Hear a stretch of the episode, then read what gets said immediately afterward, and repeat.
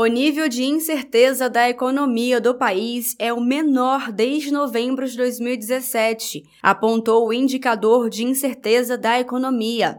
A pesquisa foi divulgada nesta segunda-feira, 31 de julho, pelo Instituto Brasileiro de Economia da Fundação Getúlio Vargas.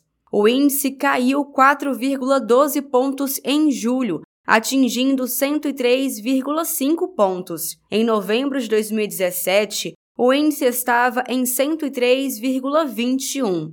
O resultado é consequência de indicadores como o PIB do primeiro trimestre, que ficou bem acima do esperado, impulsionado pelo setor agropecuário, o crescimento da economia e os bons desempenhos do mercado de trabalho. Na semana passada, o IBGE anunciou taxa de desemprego de 8% no segundo trimestre menor taxa para o segundo trimestre desde 2014. No programa Conversa com o Presidente, Lula destacou a percepção do povo brasileiro de que a economia está melhorando. Eu acho que quando o povo percebe que a economia está funcionando, os empregos começam a aparecer, o salário começa a aumentar, a inflação começa a cair, as pessoas começam a perceber que as coisas estão melhorando para ele individualmente.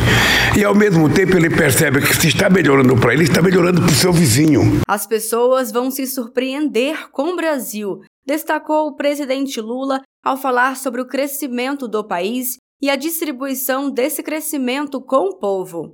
Segundo a economista da FGV, Ana Carolina Gouveia, a continuidade desse quadro dependerá tanto da recuperação da atividade econômica quanto da manutenção de uma relação colaborativa e sinérgica entre as esferas do governo. O termômetro usado pelo indicador para medir a expectativa do mercado é o Boletim Focus, divulgado semanalmente pelo Banco Central.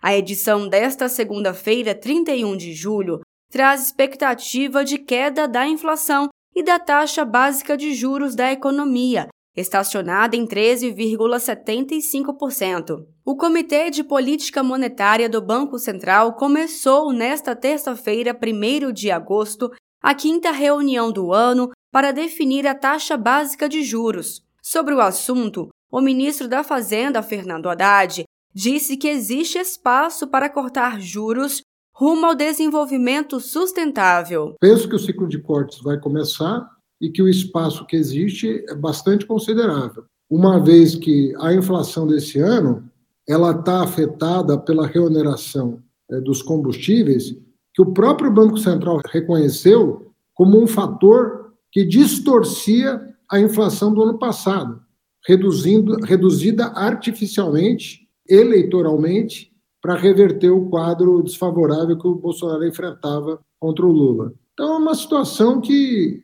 efetivamente nos dá condições de harmonizar a política monetária com a política fiscal de maneira muito interessante para abrir um ciclo de crescimento sustentável no país. De Brasília, Thaisa Vitória.